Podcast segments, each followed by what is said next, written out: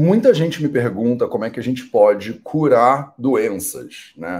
Matheus, o Ayurveda trata as pessoas como, né? A gente usa remédio, é terapia, é planta, é o quê, né? Óleo, é né? Rolam essas dúvidas sempre. E que tipo de doenças que podem ser tratadas e podem ser é, é, curadas com o Ayurveda? Né? Na live de hoje, a gente vai conversar sobre plantas que curam e especificamente como é que você pode usar algumas plantinhas, inclusive plantinhas comuns, né, para tratar doenças comuns, de acordo com a Ayurveda. Salve, salve família Vida Veda, projeto 0800, episódio 845 no ar. E hoje eu vou ter o prazer de conversar com a Karina de novo. Né? A Karina que é, vai ser a primeira brasileira a se formar no BAMS, né? a primeira Vaidya, né? a primeira médica ayurvédica do Brasil. E é, que, né, obviamente, dá aula no VV, a gente está todo mundo junto, né? A galera que passou por esse processo de formação na Índia sabe como é que é, né? Então a gente se, se junta, né? Se junta para ver se a gente consegue se ajudar e ajudar as outras pessoas também. Então a Kai é uma professora sensacional, ela é professora, inclusive, né, do módulo de plantas medicinais, que a gente chama de Dravyaguna, né, da formação em Ayurveda do Vida Veda. Esse módulo acabou de acabar agora. A gente vai conversar um pouquinho sobre isso também e sobre como é que você pode transformar, né, de repente, a sua casa numa farmácia natural. Né? Em tempo, né, nesse momento agora, está rolando um curso dentro da nossa comunidade que chama Plantas Medicinais Brasileiras. E dentro desse curso, inclusive, a Karina vai dar uma aula de duas horas sobre é, plantas né, tradicionais do Ayurveda que tem aqui no Brasil e que você pode usar para resolver né, problemas comuns na sua saúde, tá? Então esse curso tá muito massa, né? São seis aulas com seis professores com especialidades diferentes. A gente tem uma aula com um professor que é especialista em plantas da Amazônia, né? Vai ter uma aula sobre cogumelos, né? E alucinógenos, né? Vai ter uma aula sobre plantas para a saúde feminina. Teve já uma aula sobre temperos diversos que você pode usar na culinária e que também geram esse processo de cura. As aulas ficam todas lá gravadas, então se você perdeu alguma, você pode assistir na gravação, mas elas estão rolando. E nesse sábado agora, nove da manhã, tem uma aula com a Karina, tá? Então, feito aqui o meu jabá, deixa eu chamar a Karina para a gente trocar essa ideia sobre plantas medicinais. Cá, vem para a roda. Oi. E aí, tudo bem? É... Cara, vamos começar se apresentando para as pessoas, porque vai que tem alguém que não te conhece. Fala um pouquinho quem é você e por que de acho você resolveu ir para em Jamnagar, no interior da Índia, de todos os lugares do mundo que tu podia ir, mulher. Essa pergunta eu jamais vou ter resposta. Mas, é, do nada, entre aspas, né? Eu estava em Recife, no restaurante vegano, na época, há quase uma década atrás. E eu vi lá um panfleto, assim, formação em Ayurveda. E eu estava com o Matheus com a viagem marcada.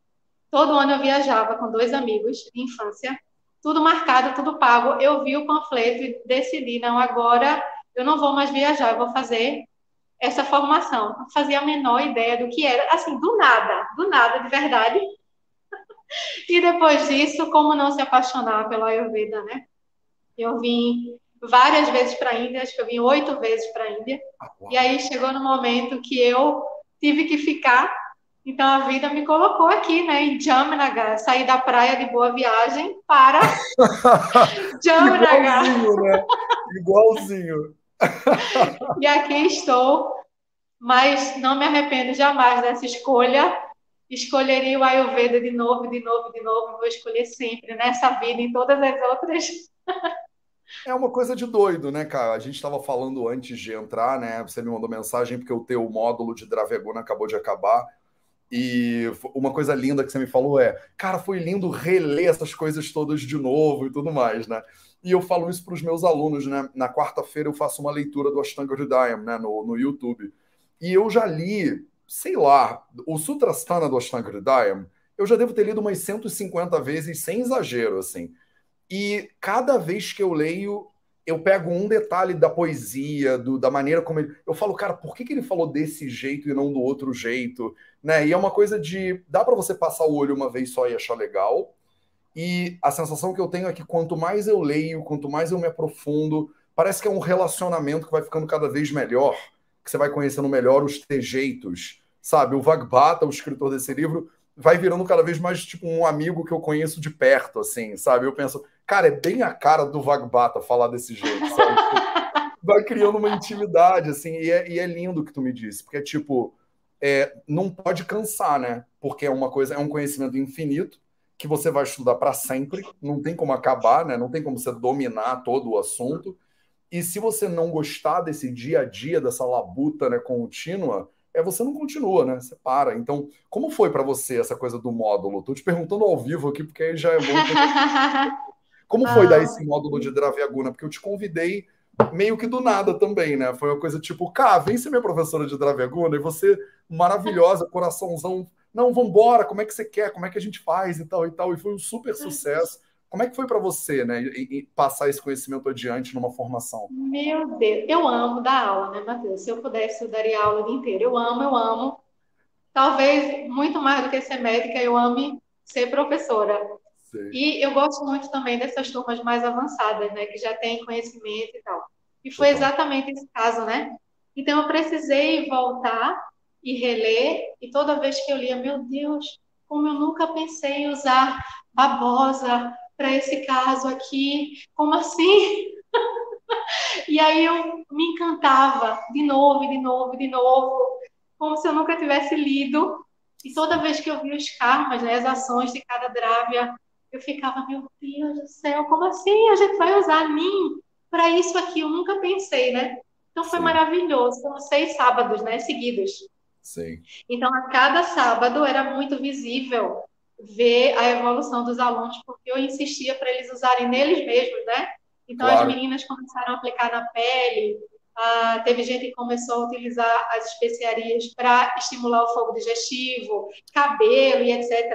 Então, a cada semana elas, elas iam, eles né, iam usando e vendo o resultado neles mesmos. Né? Foi um sucesso, coisa linda. E, o meu plano era ver, Matheus, 50 dragas, mas não deu, a gente viu 40. Tá, ó, tá bom para começar, né? Eu lembro é. que é, no meu ano né, de Dravegona na faculdade, que é era uma matéria do segundo ano na minha época, a gente tinha que memorizar cento e poucas ervas para fazer o Vaiva. Né? Então, uhum cento e poucas ervas que você tem que memorizar todos os detalhes delas e por isso eu te pergunto em prova oral, assim, né? Para quem não imagina como é que é fazer uma faculdade de medicina na Índia, não, às vezes é complicado, né, Kai? É muito amor, a gente tem que amar muito mesmo para ficar. Não, se você gosta, eu acho assim, se você gosta do Ayurveda, talvez não seja o suficiente para ficar aqui cinco anos e meio. Você tem que amar muito, muito, porque só com muito amor para você conviver com os indianos, para você é, se adequar a essa educação que eles têm, né? E, ou é assim, ou você não se forma. Então, como eu quero me formar, eu aceito, né? Mas é, é, muito é difícil. Diferente da maneira como a gente acha que as coisas deveriam ser. Então, e é aquilo, eu sempre falo isso, né? A Índia ela não se dobra a você nunca. Então, ela nunca vai mudar para tuas expectativas. Ou é você que muda, e aí isso vem de um lugar de exploração interna e questionamento e flexibilização, né? Ou então você vai ficar dando porrada contra a parede e vai sofrer horrores, e vai querer ir embora, e vai ter crise, e vai tomar não sei o que para ver se aguenta, e não vai conseguir, né? Porque é isso, a Índia ela não se dobra, é uma cultura milenar que diz assim: quer, quer, não quer, beijo, né? Exatamente isso, Matheus. Assim, as crises eu, eu passo por elas sempre, né? Então, as crises elas existem, mas aí eu paro, volto. Meu Deus, será que é hora de voltar ou será que é hora de ficar? Mas eu nem, eu, a, eu nem consigo terminar a frase, porque eu tenho que ficar. É, a vida me colocou aqui e a vida me escolheu e eu escolho todo dia. É difícil, choro, grito, faço um escândalo assim na rua que eu estou de bicicleta e eles vêm e me trancam. E o pior, Matheus, quando eu faço aquele escândalo, né? Eles olham para mim, cabecinha assim, vai embora. Nem tchum para você, minha filha. Problema seu, que você está reclamando. É, exatamente. O problema é totalmente. É contigo, não é comigo, né? E é. É isso. Eles continuam levando a vida deles, seguindo o fluxo. É Muito isso. bem, obrigada. O problema é teu. É isso. É, eu morei aí quase sete anos, né? Nessa cidadezinha, igualzinho você. E, é, é, assim, é, foi talvez a coisa mais transformadora que eu já fiz na minha vida inteira, assim, como construção de caráter, como flexibilização mesmo de é, personalidade mesmo, porque é isso, é, é, são padrões éticos, morais, sociais, culturais que não tem nada a ver com o nosso. Né? O, o, brasileiro muitas vezes vai na Argentina e acha que é diferente, né? Vai nos Estados Unidos e acha que é outra cultura, né? Vai na Europa e fala: Nossa, na França é tão diferente. Eu falo, amigo, na Europa e nas Américas é tudo igual. Se você quiser ver um negócio diferente, vai morar na Índia, vai morar na China, que parece que é outra, é outro jeito de fazer coisas que a gente acha que obviamente deveriam ser feitas né, desse jeito aqui que eu aprendi no Rio de Janeiro, né? E aí Não, você... que pra gente é óbvio, para eles é um absurdo e vice-versa, né? Para mim é tão óbvio. Eu preciso explicar, tenho certeza que eu preciso explicar isso, mas claro, para eles não é óbvio, né? E outra coisa que eu vejo muito é que tem gente que vem de férias, aí passa um mês, nossa, mas eu amei os tuk-tuks e aquele trânsito. Ah, vem morar, passa seis meses, passa um ano, dois, três, quatro, eu tô no quarto, né? Sim. Vem ficar alguns anos. e é, assim, né? Mas é que nem tu, é que nem qualquer tipo de intimidade, né? A pessoa fala, ah, fui visitar minha família no Natal, é tão maravilhoso ver minha família. Aí só, mas você moraria de volta na casa da tua família durante seis meses? Você fala, não, não, não, na casa, morar com a minha mãe, com meu pai, não, aí é demais. É exatamente, aí no Natal é fácil, né, filho?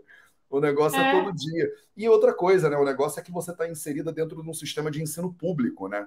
Né? Num sistema de saúde pública. O hospital é um hospital público. Né? Então é outro tipo, né? Você tem contato real com a cultura é, Gujarati real, assim, não é uma cidade grande que tem estrangeiro, que você tem um, sei lá, um restaurante italiano, não, é um negócio que você está enfiada no meio de uma cultura que você tem e para você como mulher ainda mais, né? Você tem que se vestir de um jeito específico, você tem que respeitar de um jeito que para a gente é muito diferente. Então, a gente, por mim, a gente podia ficar falando horas sobre isso, mas eu quero entrar no nosso tema.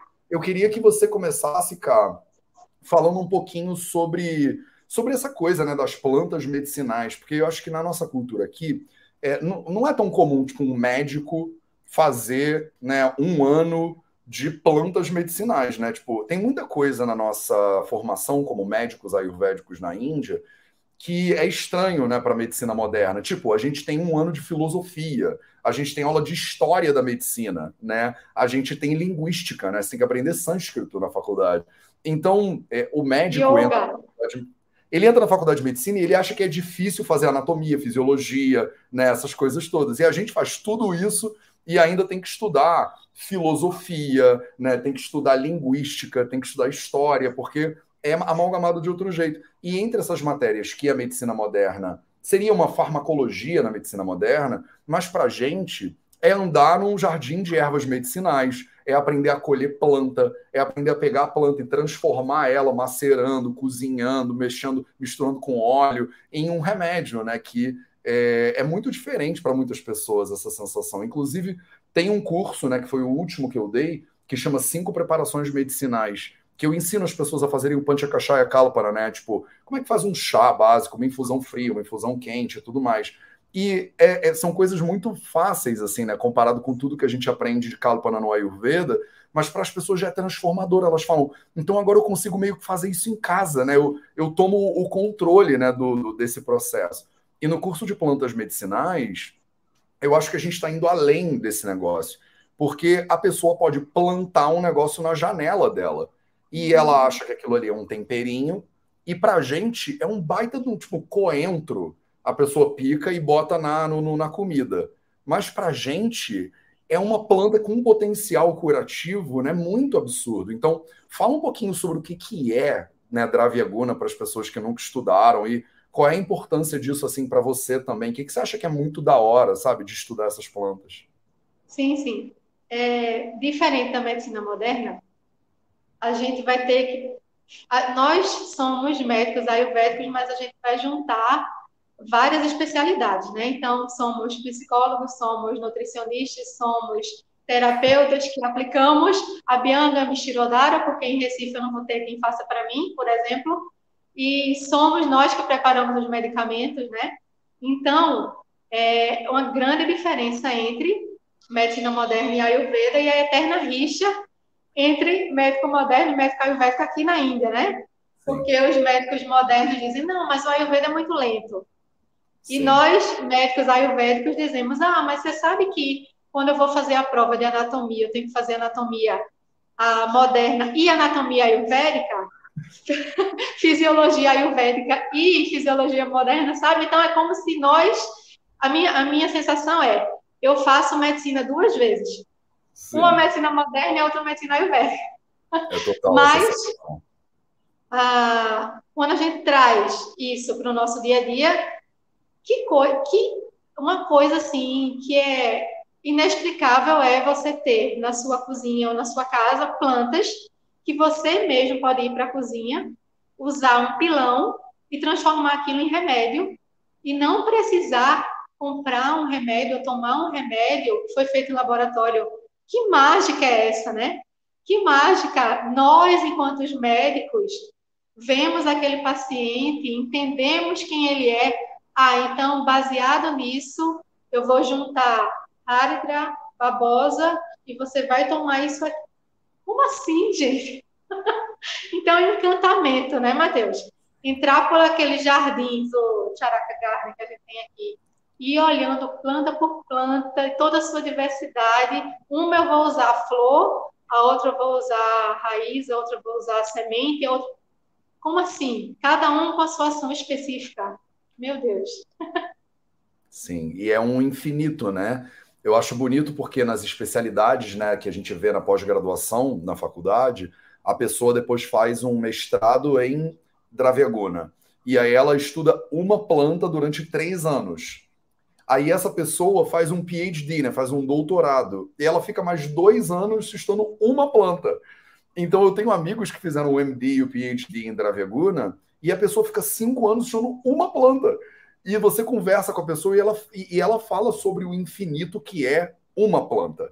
Né? E que se misturar com uma coisa vira outra coisa. Se tomar de manhã é diferente de noite. Se tomar no inverno é diferente do verão. Se você é jovem e toma o velho e toma e é diferente de novo. Então a gente tem essa complexidade também né, no Ayurveda. Como é que é para você, como professora, ensinar um pouco essa complexidade? Porque eu acho que os alunos às vezes ficam com a cabeça pegando fogo, né? Eles me perguntaram, mas como é que você e Matheus conseguiram decorar isso para a prova? Eu disse, espera aí, eu vou mandar para você uma tabela que eu tenho, mandei a foto da tabela. A tabela tem nome em sânscrito, nome científico, ação, medicamento, a víria e etc. Porque a gente teve que decorar isso, é decoreba puro, né? Então, isso é decoreba. Mas entender né? Então, ah, então veja, o paciente, sei lá, um exemplo, a pessoa está sentindo muito frio, frio nas extremidades, etc. O que drávia a gente vai ter que dar para aquela pessoa, né? Então, que tenha uma potência quente, por exemplo. Então, a gente tem que ensinar a lógica. Não é simplesmente a cúrcuma é bom para diabetes. Ok. Tá, mas qual é a lógica? Quem é a pessoa? Quantos anos ela tem? Onde é que ela mora? Que estilo de vida ela leva? Sim. Não, e outra, Matheus, você esqueceu de falar, não, né? Você não falou sobre a Nupana. Então, você vai tomar cúrcuma com água morna, com leite, com buttermilk, com A, B, C, D, né? Em, em, horários, é antes da comida e depois da comida, de novo e de novo, é no estômago vazio, é antes de dormir. Meu Deus. Sim. Ao mesmo tempo, Matheus, ao mesmo tempo, quando você vai tendo experiência e você vai recebendo mais e mais pacientes, isso fica muito fácil. No primeiro momento é meio assustador. Depois você vai entendendo os casos, entendendo a potência de cada pessoa e as características né, daquele paciente, e fica meio que bem rápido. Ah, eu vou misturar isso com isso, com isso, tá hora, tá hora, tá hora, pronto, fechou. Agora até chegar lá é um caminho, né? Como em tudo na vida. Total. E aí eu entro, acho que no tema assim mais específico do, do nosso papo, que é, é, você atende, né? Você também está fazendo lá as rotações e terminando suas obrigações de hospital. É, tem algumas plantas cá que você sempre acaba meio que usando de novo e de novo, sabe? Tem coisas Sim. que você meio que se vê todo. Que é isso? A gente aprende 300, tem que memorizar mais 100, né? São infinitas, são milhares e milhares mas na prática, se você tivesse umas 20 assim, de repente dava para fazer um hospital, né?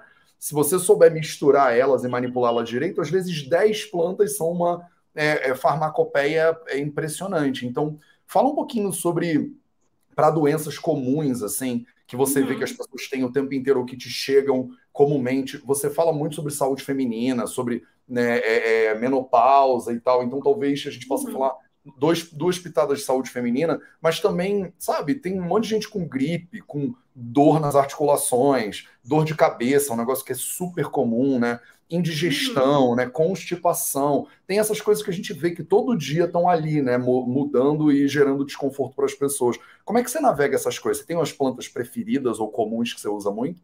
Tenho. Não é nem que sejam preferidas, é que é, eu fico muito limitada, né? Porque no Brasil as pessoas talvez não encontrem. Então, todos esses remédios que a gente tem no Ayurveda, muitos eu não vou conseguir usar, porque o paciente não vai encontrar. Então, eu tenho um conjunto e eu vou me virando ali naquele conjunto. Legal. Porque eu sei que a minha paciente vai conseguir encontrar no Brasil, né? Senão, não dá para prescrever. Então, eu tenho, agora aqui no, no hospital, agora eu estou em Chalya, né? Que é cirurgia. Então, dentro de Chalya, a gente tem um procedimento chamado Agni Karma, onde a gente meio que queima, né? Meio não, queima, né? É, faz a... uma cauterização térmica, né? cauterização. né? É. E aí, depois, Matheus, o que, é que eles estão aplicando? Eles fazem essa cauterização, né? Ah, agora a gente está recebendo uma paciente que está com problema no joelho, né? Então ela sempre vem, a mesma paciente. E aí a gente faz aquela cauterização, aquela, aquele queimado assim, né? Sim. E depois a gente aplica babosa, por exemplo. Então, essa semana, eles misturaram babosa com cúrcuma e aplicaram ali babosa com cúrcuma. Então, tem umas plantas que são as minhas queridinhas babosa, é uma delas, e eu vou falar sobre ela ah, sábado ah, também. Ah, legal. sábado você, vai, sábado você vai aprofundar na babosa também. Sábado eu vou, eu quero fazer muita coisa prática. Então, vou mostrar como usa, como é que aplica, se tem que deixar de molho ou não, porque tem uma tem muita coisa, né? Antes de usar também, né? Sim. Então, sábado, é, a babosa estará lá, como sempre. Mas quem é que nunca teve mãe, avó, usando babosa, nem que seja no cabelo, né? Então, em questões de pele, a gente usa muito babosa. Outra que eu gosto muito, muito, muito é ela, a rainha dourada cúrcuma. Como não amar a cúrcuma, né? Dentro do Ayurveda, ela é a escolha número um em Prameha, que a gente faz um, uma ligação com diabetes, não é bem diabetes, mas vamos correlacionar assim. Então, a Harida, né, que é a cúrcuma, atuando lindamente aí no diabetes, não, aí não é receita caseira, né? A pessoa vai ter que vir passar por, um, claro. por uma anamnese para a gente chegar à conclusão, mas a babosa, a gente pode usar plenamente em casa. Você falou dor de cabeça. Dor de cabeça eu usava muito na minha mãe, que é o gengibre, Sim. gengibre ralado, rala bem raladinho e aplica diretamente ah, tipo na cabeça, na de... testa. Mas você faz uma... na água mesmo ou tipo em algum tipo de óleo? Não, não. É, você rala o gengibre, rala bem raladinho, aí depois bate no pilão Aí vai ficar quase uma pastinha e uma aquela pastinha. pastinha. você aplica sem água, sem óleo, sem nada. Legal. Legal. Outra coisa que a gente viu e que eu tenho muita experiência nisso, porque eu tenho uma tia que está sempre com essa questão de gengiva e etc. A gente viu lá no módulo de Dravaguna que é o óleo medicado com cravo. Então você pega o óleo uh, de gergelim ou o óleo de coco, coloca os cravos dentro e vai é, preparar aquele em banho-maria. Deixa aquele óleo com cravo em banho-maria no fogo bem baixinho. Aí, depois de algumas horas, você vai deixar o cravo ali no óleo. No outro dia, retira o cravo e faz o bochecho com aquele óleo. Então, eu já vi um sucesso assim absurdo em caso de inflamação de dente, inflamação de gengiva, mau hálito. E o cravo ele é muito bom nisso, né? Muito bom. Calma aí, calma aí, cara. Deixa eu resumir, então. Recapitular. É, é, é muita coisa. Para as pessoas que estão anotando em casa, a gente já falou sobre a babosa, é, o uso da babosa dermatológico, quer dizer, você pegar né, o gelzinho da babosa e você aplicar. Na aula de sábado do Plantas Medicinais Brasileiras, para a galera que é da comunidade, a K vai falar mais sobre isso e fazer mais prática. Se você ainda não é da comunidade, entra lá no vidaveda.org barra comunidade e se informa O link está na descrição desse vídeo aqui também. Né? Então, isso é um negócio muito legal. É, tem muita, é muita paciente com algum tipo de discromia ou mancha de pele, que a babosa ela funciona muito bem também. E eu já vi indicação disso na dermatologia moderna também, né? Até estudos e tal. Então achei bem interessante. Então, primeira coisa que você falou foi a babosa. A segunda, a cúrcuma, que né, você comentou sobre pramerra e tudo, mas é, aquilo, né? Tipo, não custa nada a pessoa botar uma pitada de cúrcuma nas coisas, né? E eu acho que antigamente a gente não usava tanto, né? No, no Brasil não era todo lugar assim, mas agora está muito comum. Eu vejo os pacientes, antigamente o pessoal se enrolava, achava que era açafrão, porque é açafrão da terra, é açafrão ou é outra coisa, mas parece que é um gengibre, então, mas é vermelho. E aí hoje em dia parece que já está bem mais comum o uso da cúrcuma. E também falando de medicina moderna, um uso bastante estudado e bastante comprovado, por exemplo, com efeitos antiproliferativos. Então, hoje em dia estuda-se muito cúrcuma, né, isolados da cúrcuma, curcumina e tal, para tratamento de cânceres diferentes, né? E a gente sabe que não é só isso, né, que a cúrcuma faz. Então, tem um potencial, né, antioxidante incrível. Agora está na moda falar de inflamação, né? É um anti-inflamatório natural bastante potente. A terceira que você falou e eu peguei foi o gengibre que também, né, você falou para dor de cabeça, e tem estudos científicos modernos incríveis comparando o gengibre com o ibuprofeno, por exemplo, e ele tem um resultado incrível, sem os efeitos colaterais, né, é, dessas outras drogas. Então, é uma plantinha sensacional, né, que é, a gente pode usar para dentro também, né, pode usar para botar no chá, pode usar para temperar a comida junto com a cúrcuma, e no caso você deu uma receitinha de fazer ele ralado, aí você pega aquela gominha, né, dá uma maceradinha nela e aí aplica ele né, na cabeça para alívio de é, dor de cabeça. Então, e aí, por último, você falou do cravo. A gente está, tipo, já mandando um monte de plano, né? O cravinho que é sensacional, inclusive, né? Muita gente não sabe ou não, não pega. É, a pessoa sei lá, acaba de comer, aí quer botar aquele enxaguante bucal, né, Listerine, essas coisas, ou então quer comer um, uma pastilha de alguma coisa para ficar com um hálito legal. E não sabe que se pegar um dentinho daquele de cravo e dar uma mastigadinha, a boca ela refresca de uma maneira incrível, o efeito medicinal é maravilhoso, e aí você deu uma ideia, né, da pessoa fazer um, um óleo, né, de, por exemplo, de gergelim, né, medicado com essa, esse cravinho, é só você botar o cravinho dentro do óleo, botar ele em banho-maria e deixar ele lá descansando um pouco no banho-maria. E aí aquele óleo incorpora né, no, no, no óleo de gergelim, né, o, o, o essencial do cravo, e a pessoa pode usar também como enxaguante bucal para problemas na boca. E eu acho que o cravo, é, é, a gente faz tanta coisa com cravo, né? É, eu queria te ouvir também um pouquinho, Cá, você falou né, do, dessas plantas por enquanto, né? É, você falou do uso do gengibre ralado na cabeça, né? Você falou do cravo como enxaguante bucal. Mas essas coisas todas podem ser usadas é, para culinária, né? Por exemplo. Né, elas podem ser usadas. A gente bota cravo no doce, né? É muito comum aqui no Brasil fazer um doce de coco, manjar, alguma coisa e botar um cravo dentro, né? É, como é a diferença, né, para você como Vaidia, né? Tipo, de usar né, o cravo no para fazer na boca ou para botar na comida? Porque eu vejo que as uhum. pessoas têm muito medo dessas plantas e desses temperos. Tipo, não sabe quanto é que pode usar, não sabe se usar vai ter algum problema de saúde. O que, que você recomenda, Cá? Tipo, gengibre, cúrcuma, cravo. É, qual é a quantidade para a pessoa usar na dieta dela? Pode usar na dieta? Tem algum. Se tem alguma coisa que você recomenda, tipo, ah, é no almoço que é melhor, sabe? Tipo, como usa essas plantas? Sim.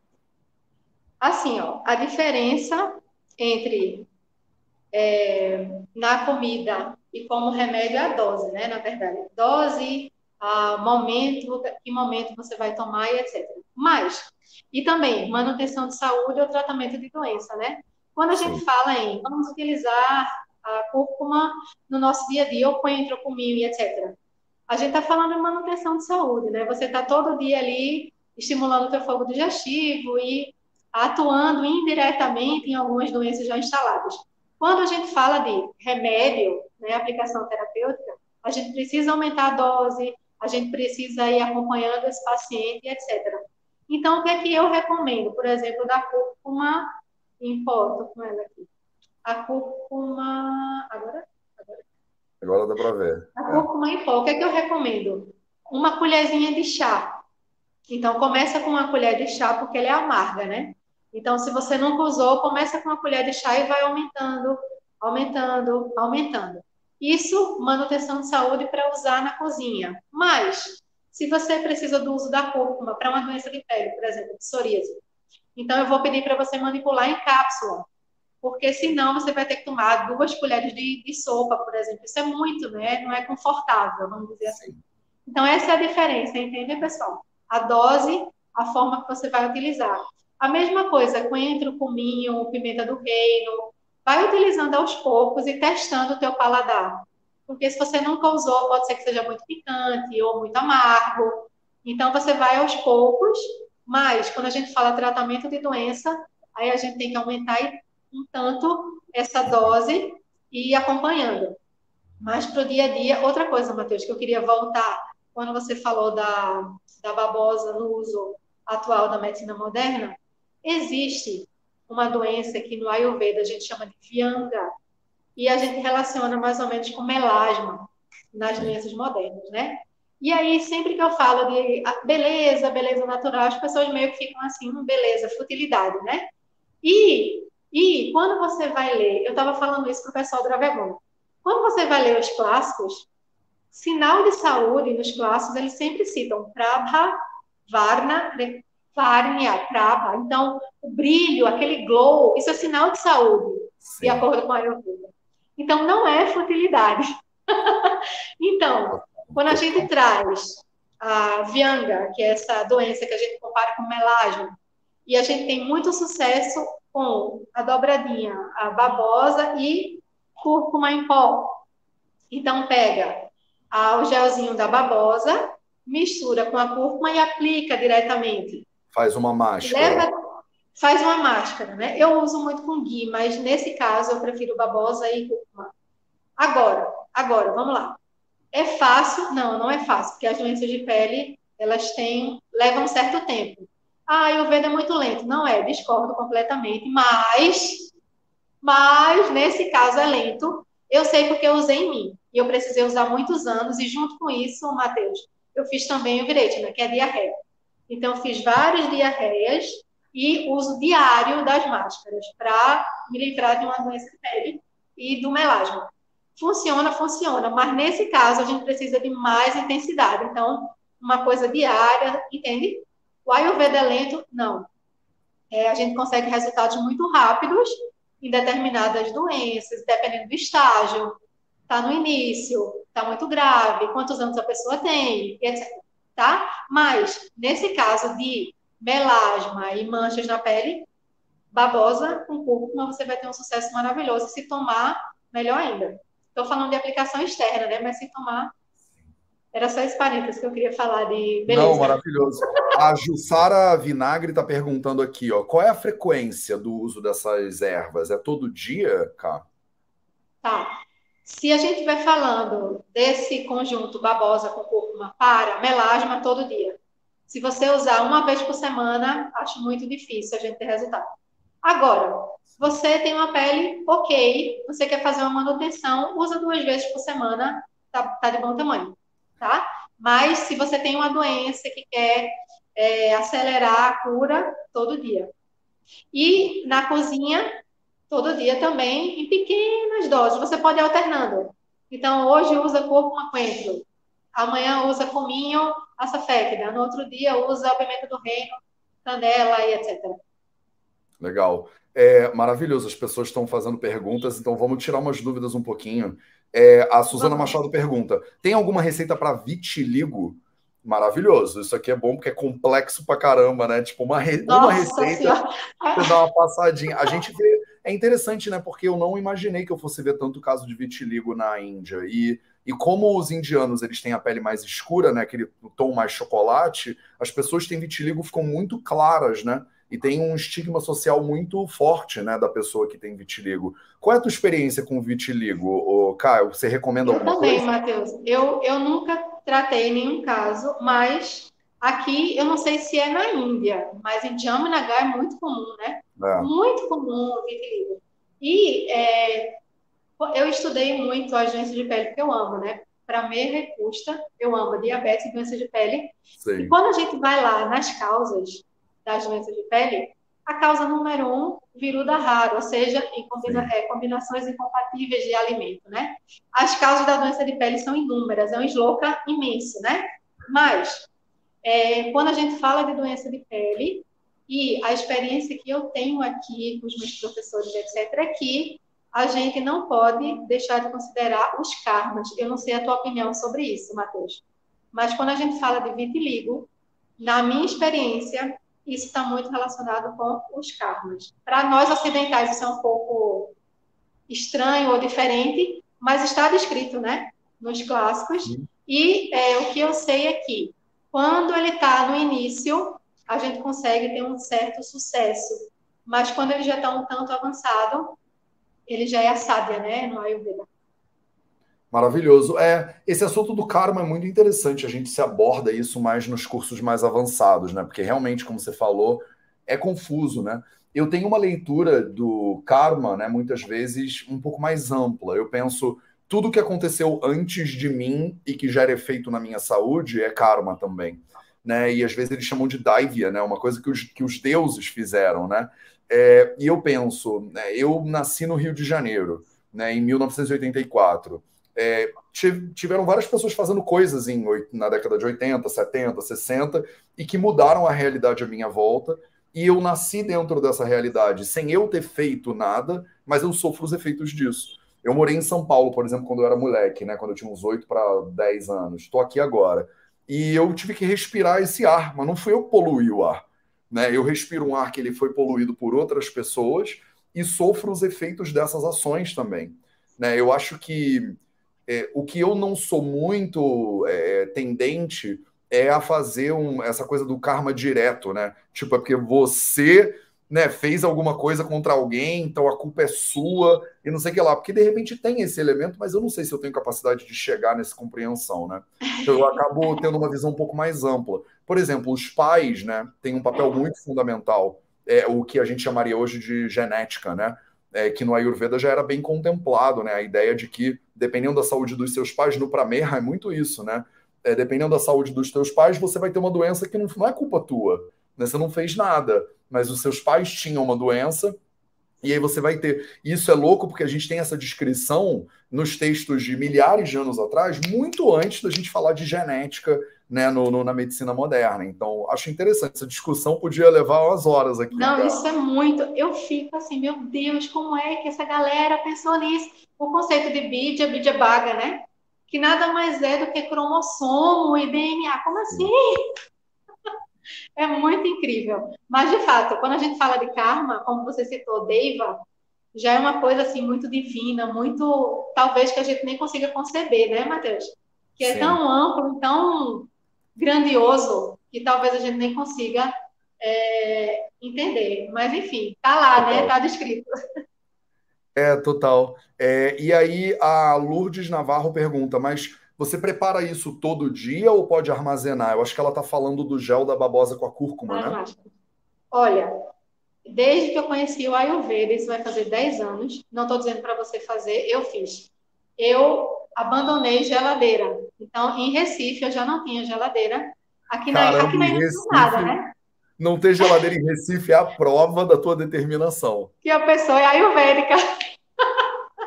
Eu já não tinha. Micro-ondas nem se fala. Eu nem vou entrar no método de micro-ondas, tá, gente? Aí, meu Deus, micro-ondas nem se fala, mas geladeira em Recife eu já não tinha, porque eu gosto, de, eu, o Ayurveda preconiza isso, mas eu gosto de fazer todo dia na hora. Então, o meu almoço eu faço na hora, o jantar eu faço tudo na hora. Ah, mas eu trabalho, ah, mais, ah, mais. Vão ter muitos mais, né? E aí você vai escolhendo o que se adapta para a sua realidade. Respondendo a pergunta de Lourdes, ah, eu preparo todo dia, na hora. Então, se eu preparar o gelzinho de babosa com corpo, eu vou aplicar agora, não vou aplicar daqui a uma hora. E também removeu aquilo, é, já foi. Entende? Então, a gente não reaproveita e a gente não guarda, principalmente em geladeira, porque você muda toda a estrutura do drada, da substância. Muda tudo. Então a gente nem guarda, nem armazena, a gente prepara na hora. Pode ser que alguém guarde, eu não gosto. A mesma coisa as massalas, né, Matheus? Que as pessoas transformam em pó, por exemplo. Então, transforma o coentro com mil em pó e guarda. Eu não faço isso, eu bato na hora no pilão. Eu prefiro porque vem aquele o cheiro e vem a, as propriedades, eu acho que ficam mais apuradas. Essa é a minha opinião pessoal. Mas Legal, com relação à máscara, a gente faz na hora. Maravilhoso. A Gabriela Sampaio pergunta: o Ayurveda usa a seiva de sangue de dragão? O sangue de dragão é uma planta que chama Croton lecleri, uma coisa assim.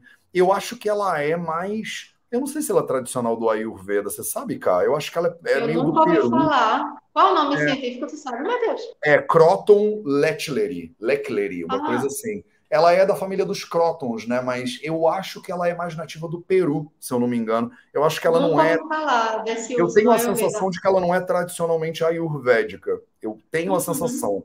Ela é uma euforbiácea é, da família da, do, do, do, das Crotons. Mas eu acho que ela não é uhum. típica nossa de Samhita, assim. Posso dar uma pesquisada também, Gabriela, e aí a gente traz para você. Porque no Brasil está sendo mais usada mesmo, e as pessoas é, tem muito tem muita. Tem gente falando até para hepatite, para saúde hepática, para digestão, eles usam né, o sangue de uhum. dragão. E aí a Júlia Sala pergunta: e para acne? Ah, para acne eu tenho a solução para você aqui na minha mão. aqui, ó. que é um para acne a solução está na minha mão. Vou falar dela sábado, tá, gente? Vou uhum. falar sobre o NIM. No Ayurveda a gente chama de nimba, no Brasil a gente chama de NIM. NIM muito comum, né? No, em Recife a gente tem em toda esquina, não sei se sul e sudeste, mas acho que também tem. tem então tem, você sim. vai. Agora sim, a acne é uma coisa bem complexa, né? Então, eu estou falando superficialmente. Superficialmente, você pegaria essa folhinha, você vai preparar, arranca as folhinhas, põe um pouquinho de água só, faz aquela pastinha no pilão e aplica diretamente na acne. Eu prefiro o pó, porque você já pode comprar mim em pó. Então, Sim. você compra mim em pó, mistura com água de rosas, eu prefiro, e aí faz uma pasta bem grossa, porque ele é bem difícil de derreter. E aí você aplica essa pasta e é maravilhoso para acne, mas a gente precisa fazer um trabalho interno, né? O Ayurveda também é sempre dentro para fora. Talvez não funcione só o uso externo, mas se eu fosse você, eu tentaria. Maravilhoso. Vamos para a última, então. Eu sei que tem um monte de dúvida, mas não vai dar tempo. É, tem uma quantidade máxima de cúrcuma e gengibre. Eu vou juntar com uma outra dúvida que tem aqui, na verdade, umas duas, que as pessoas estão dizendo assim, ó. É, eu tenho cúrcuma plantada no quintal, a Vilma Nascimento está dizendo. Posso usar todo dia? Né? A Sheila Salgado disse. É, eu tenho cúrcuma na minha horta, né? Posso usar, tipo, gengibre ralado ou fatiado? Então, é, Cá, fala um pouquinho sobre quantidade, né, que você acha que é um limite bom e se pode usar ralada, fatiada, em pó, né? Sim, sim, Porque aí a gente encerra essa, essas dúvidas, pelo menos por agora. Menino, esse, esse tema, a gente ficaria aqui o dia inteiro, né? É, total. eu amo também, eu amo. Gente, veja só, o que você tem na horta, você deve usar, que a gente chama de rizoma, né? Aqui eu tenho em pó. Você pode transformar em pó, colocando no forno, geralmente você põe o rizoma, né? Corta e põe no forno e transforma em pó, mas você pode usar em natura. Só que ela vai ser um tanto mais amarga, né? Então vai medindo aí o teu paladar, mas você pode usar sim em natura, tanto o gengibre quanto a cúrcuma, ah, em quantidades pequenas. Então, se for em pó, começa com uma colherzinha de chá, depois duas colherzinhas de chá, e depois você vai aumentando de acordo com o seu paladar e a sua ah, aquilo que você tolera, né? Porque nem sempre a gente tolera determinadas substâncias. Então, se você tem no, na sua horta, comece a usar, por favor, porque isso é ouro em pó, literalmente. Legal. É, tem... outra pergunta, Matheus? Não, as Além pessoas estavam dizendo, era mais ou menos isso, eu posso usar, isso, tem né? na minha horta, como é que usa e tudo mais. É, no, na medicina moderna, tem algumas recomendações de você não comer mais do que, tipo, uma colher de sopa, mais ou menos, de cúrcuma em pó por dia. É, algumas pessoas têm experiências é porque é isso, a gente faz medicina de precisão, né? Então tem que saber exatamente quem é a pessoa, não dá para recomendar para todo mundo a mesma coisa. Mas, por exemplo, é, eu já fiz um vídeo, tem aqui no canal, eu já botei no Instagram. É, a cúrcuma ela é muito rica em oxalato. Né? E se a pessoa tem uma tendência a formar pedra de oxalato de cálcio, né? essas pedras nos rins, a maioria são de oxalato. É, aí a gente segura um pouco a mão na cúrcuma. Né? Você tem que dosar melhor a quantidade. Tem gente que se exagera na quantidade, Tem, porque tem, é isso, né? Fala que é bom, aí o ser humano vai lá e usa cinco colheres de sopa por dia de cúrcuma todo santo dia. É cúrcuma no café da manhã, é cúrcuma no almoço, é cúrcuma no chá, é cúrcuma na cabeça, é cúrcuma para tomar banho. E aí tudo vira laranja na vida do ser humano, né? E aí esse ser humano hipotético, né, ele tem né, náusea, dor de cabeça, né, desconforto intestinal. Então, assim, na, na base de uma colher de sopa né, por dia ao longo das refeições e tudo mais, não deveria ter muito problema. Uma colher de sopa tem mais ou menos 15 né, é, gramas, então não é tanta coisa, como a Ká falou, você vai usando de pouquinho, né? Você não vai. Não pirem, porque vocês também às vezes perdem a mão. Eu falo que o negócio é bom, aí vai o pessoal e começa a enfiar ninho em tudo. Né, acham que o NIM é a solução de todos os males, aí bota NIM na, na casa inteira, né, e não tem necessidade. E outra coisa que eu acho que é importante a gente falar, Matheus, é aquele velho ditado que eu amo, que é nem tudo é bom para todo mundo o tempo todo. Perfeito. Então, vamos parar com esse negócio de para sempre, né? Nossa, eu tomo isso aqui todo dia há 15 anos. O é. corpo muda, a gente muda, o clima muda, a mente muda, tudo muda. Então, a gente vai ter que ir mudando também, né? Eu acho que as pessoas tentam meio que simplificar, né? Aí cria uma regra né? Todo dia tem que tomar um shot ayurvédico. Aí no shot tem que ter sempre as mesmas coisas. Aí a pessoa está doente, toma um shot, fica mais doente, né? Porque ela não está sabendo ter essa sensibilidade que você está mencionando. Concordo 100%, né? E você comentou, né? Tudo isso você vai expandir mais então, no curso Plantas Medicinais Brasileiras, aí eu vou deixar aqui fazer uma, o último jabá do dia, que é, né, se vocês quiserem, se você não está na comunidade no Nilaia, entra no vidaveda.org barra comunidade se informa. No sábado, nove da manhã, tem aula com a Cá. As aulas, normalmente, elas são às terças-feiras à noite, mas como a Cá está na Índia, né, o fuso horário é complicado, a aula da Cá, excepcionalmente, vai ser sábado, nove horas da manhã. Normalmente, as aulas dos nossos cursos são é, terças e quintas, de 7 às 9, do horário de Brasília. Tem todas as informações aqui. E aí, cá, você não sabia dessa, mas eu vou fazer um concurso cultural hoje. Então, é, a gente acaba, minha equipe acabou de postar no Instagram um post sobre a babosa. Então, fizeram um post bonitinho com as características da babosa e tal e tal. Né? Se vocês quiserem participar do nosso concurso cultural de hoje, simplesmente vai lá no Instagram, nesse post da babosa, e aí deixa um comentário. Mas o comentário de hoje é o seguinte: eu estou me pilhando fazendo esses, esses concursos. O, meu, o comentário de hoje é o seguinte: você vai botar uma dica incrível lá de como é que usa uma planta medicinal que você gosta. Né? Então, todo mundo que tiver uma dica, porque todo mundo tem uma dica. Né? Vai lá no post da Babosa e deixa a sua dica sobre uma planta medicinal que você conhece, que ela tem um efeito incrível, ou que salvou a sua vida, ou que ajudou alguém, e compartilha isso com a comunidade a minha equipe vai escolher né, dois dos comentários mais incríveis que a gente achar que mais ajudaram as pessoas, e essas duas pessoas vão receber um livro meu autografado em casa, tá? Sem fazer nada, de presente para vocês, tá? Uh! E aí, e tô cogitando, tô cogitando pegar uma pessoa pelo menos e dar tipo um mês de comunidade para ela poder ir lá fazer o teu curso de plantas medicinais. Então eu vou ver se eu consigo fazer isso também, sabe? Mandar dois livros e um curso, né, um mês de Nilaya, um mês de comunidade, para de repente a pessoa poder ir lá e assistir a tua aula já no sábado e poder assistir as próximas aulas do curso também. Então, vai lá no Instagram, assim que a gente acabar a live, vê que tem um carrossel lá de cúrcuma, óbvio que clica lá para curtir o post e deixa um comentário, né, com uma planta medicinal que e um uso. Então você tem que dar uma dica mesmo sabe? Tipo assim, ah, o bom é o hortelã, né? Um chazinho de hortelã para dor de cabeça, sempre me ajuda, não sei o que, não sei o que lá. Tá, então deixa a sua dica lá que a gente vai é, dar uma olhada e vai escolher duas das melhores para ganhar um livro autografado meu novo, Os Quatro Pilares da Saúde, que acabou de sair, e talvez uma pessoa para pegar um mês assim de graça de comunidade e experimentar o plantas medicinais brasileiras. Cá, se você tivesse que dar uma planta com uma dica, vai, e eu faço uma também, só para a gente inspirar as pessoas. Ai, meu Deus. Olha só. Professora de Draviaguna tem que escolher uma planta, não dá, né? eu tô aqui, meu Deus, qual que seria mais útil para eles? Deixa eu te pra dar uma mim, dica. Minha... Faz uma de saúde feminina porque você fala uhum. bastante uhum. lindamente sobre menopausa, essas coisas, e a sim, gente sim, tem sim. muitas alunas passando por isso. E hoje a gente não falou nada de saúde feminina. Então, Verdade. se você puder, bota uma planta e uma dica de saúde feminina. Tá.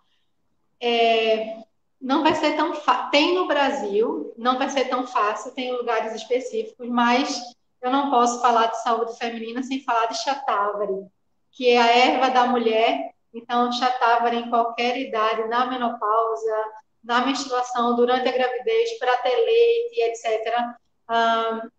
como, como falar de saúde da mulher sem falar de Shatavari? Então, eu escolheria, sem dúvida, o Shatavari, porque, na minha experiência, era saia, né? rejuvenescedora, e diminui todos os calores da menopausa, e traz aquele centramento para a mulher. Meu Deus, eu amo demais o Shatavari, então escolheria o Shatavari. Agora, se eu for escolher uma planta que eu uso no meu dia a dia, sem dúvida nenhuma vai ser a cúrcuma, que eu uso na pele, no, no corpo, quando eu caio né, da bicicleta, enfim, eu uso em tudo. Então, cúrcuma, com certeza. Maravilhoso. O chatavari é o aspargos racemosos, né? Vocês acham hoje em dia na internet e, e encontram-se no Brasil também para pesquisar, saber mais. Tem artigos sobre o chatavari. A gente podia publicar um artigo sobre o chatavari no nosso, nosso site também. É, vou pedir para. É, vou pedir para minha equipe para a gente produzir esse negócio. É, e hum, o, o Shatavari é realmente é sensacional, mas aí fala como é que você usaria o Shatavari então. Imagina que a pessoa tem acesso ao Shatavari em cápsula e tal e tal. Como é que é o uso uhum. comum disso? Tipo dosagem, só para as pessoas terem uma noção. Sim. O Shatavari que eu prescrevo geralmente é o Shatavari medicado com ghee. Então já vem prontinho, né? O ghee medicado com Shatavari. Então Legal. uma colherzinha de chá, a gente começaria com uma colherzinha de chá em jejum com água morna. Ah, logo de manhã, vai, então. De manhã, de manhã. Aí a gente vai observando, né? Como é que o paciente vai, a paciente vai uh, respondendo aquilo. Mas se você encontrar Shatavari Gritam, que é o guia medicado com Shatavari, melhor, porque o guia também é fantástico, né? Então a gente já abrange várias coisas aí com o guia também. Então, Legal. esse seria maravilhoso. Matheus, com relação à aula de sábado, eu só queria deixar aqui o que é que eu vou é, mostrar. Eu vou falar do NIM. Boa. Muita coisa prática, tá, gente? NIM, cúrcuma, açafrão, hibisco. Ah, hibisco tem é uma que eu, E tem uma que eu estou esquecendo. Você já fez a lista, Mas eu já né? lembro. Eu estou esquecendo, é tanto grave. Ah, é, peraí. Você... Cúrcuma, NIM, açafrão, babosa e hibisco. Então, aula prática, sábado. Incrível. Então, nove da manhã, né, para a galera da nossa comunidade, vai ter uma aula com a K dentro do curso Plantas Medicinais Brasileiras. É, eu vou dizer uma também. Né, para mim, assim, eu não sei, eu fico na dúvida. Uma é brabo mesmo, uma é difícil. Eu acho que eu vou dar uma fórmula melhor, que aí eu pego três de lambuja. Né? Tem um negócio que eu tenho feito é, um bocado, assim, que eu vejo que tem um uso bem legal, que é a semente do coentro que eu acho que as pessoas não usam coentro suficiente. Muita gente tem implicância né, com a planta, né, com a folha do coentro, e aí acaba não usando. E não sabe que a semente do coentro ela tem um poder maravilhoso também, e que a pessoa tem implicância com coentro acaba não usando. Eu tenho implicância um pouco com coentro também, mas eu uso a semente de coentro sem problema nenhum. E aí eu faria uma infusão fria de coentro, né? Tipo, faz um chá de coentro na noite anterior, tampa ele lá e aí deixa ele descansar e toma isso, coa de manhã e toma. Mas para isso ficar mais incrível, né, talvez, eu colocaria o alcaçuz, né, que é a gliciriza glabra, o nosso Yasti Madhu, né, e eu colocaria a semente de cominho também. Né? Então eu faria uma infusão fria de coentro, cominho e alcaçuz, né, de noite, e isso é muito útil para muitas pessoas que têm sensação de desconforto, né, queimação. É para dar um tapa no Agni, né, para dar uma melhoradinha. Muita... É impressionante, cara. Assim, hoje em dia, uns 80, 90% das pessoas que eu vejo na clínica têm problema de digestão. Né? Tem algum nível de problema de indigestão que a pessoa não acha que é indigestão, ela acha que é normal, né? E ela convive com aquilo o tempo inteiro. E aí é, usar mais né, a semente do cominho, que não são sementes de verdade, mas a semente do cominho, a semente do coentro e o alcaçuz. Né? O alcaçuz é um negócio muito pouco usado, eu vejo. A gente tem no Brasil né, uma plantinha doce, sensacional, né, formadora de tecido, né, apaziguadora do vata dosha e tal, que é o causador de um bando de problema para gente, né, e as pessoas deveriam ter isso 100% dentro de casa. Então, acho que você deu umas duas dicas, eu dei as três logo de lambuja para a galera. E aí vocês podem participar disso com a gente. Vai lá no Instagram do Vida Veda agora, tem um carrossel, né, um post sobre babosa. vai no comentário do post da Babosa e deixa a sua dica de uma planta medicinal e como é que usa tá? Os dois melhores comentários a gente vai eleger, né? E vai repostar vocês e vai divulgar, né? E as duas melhores, os dois melhores vão levar um livro meu autografado, a gente vai mandar para tua casa. E tô pensando se a gente não escolhe um terceiro para levar um mês de acesso, né? A Unilaia para poder assistir o curso de plantas medicinais brasileiras como minha convidada ou meu convidado. Acho que falamos tudo, cara. Pelo menos que dá para caber em uma hora, né? falamos tudo e falaríamos mais 10 anos, né, ainda. Continuaremos sempre, né? Então, se você ainda não conhece a Karina, né, você pode seguir ela aqui no arroba carina.ayurveda. Não tem como, se botar Karina e botar Ayurveda, tu acha essa mulher, né? Então, é maravilhoso. A Ká cria muito conteúdo nas redes sociais e fala sobre saúde feminina, e fala sobre menopausa, e é professora com muito orgulho né, dos cursos do Vida Veda, minha professora da formação, né, um, de um nível um pouco mais avançado da formação, e agora também né, do Plantas Medicinais. Cara, eu estou muito feliz que a gente está fazendo isso tudo. Acho que demorou, né? Mas, é, na verdade, é tudo no tempo de Kali, né? Quem manda, quem manda são os deuses. Mas eu acho que agora estamos fazendo, e aí quando a gente começa, é difícil é de parar. Não é verdade, Matheus. Foi lindo o módulo de Dravagona, emocionante para mim. E ver o, como eles se desenvolveram, né? Meu Deus. E como a Ayurveda está chegando no Brasil de uma forma mais pura, né? Mais clássica, mais bonita, mais original, digamos. Então, eu amei, agradeço muito e estarei sempre disponível que bom, para o Ayurveda. Obrigado, Cá, obrigado a todo mundo. Esse foi o Projeto 0800, episódio 845. Tamo junto. A gente se vê de novo terça-feira da semana que vem para mais uma. Beijo, Car. Beijo todo mundo. Tchau, tchau. até a próxima. Tchau, tchau.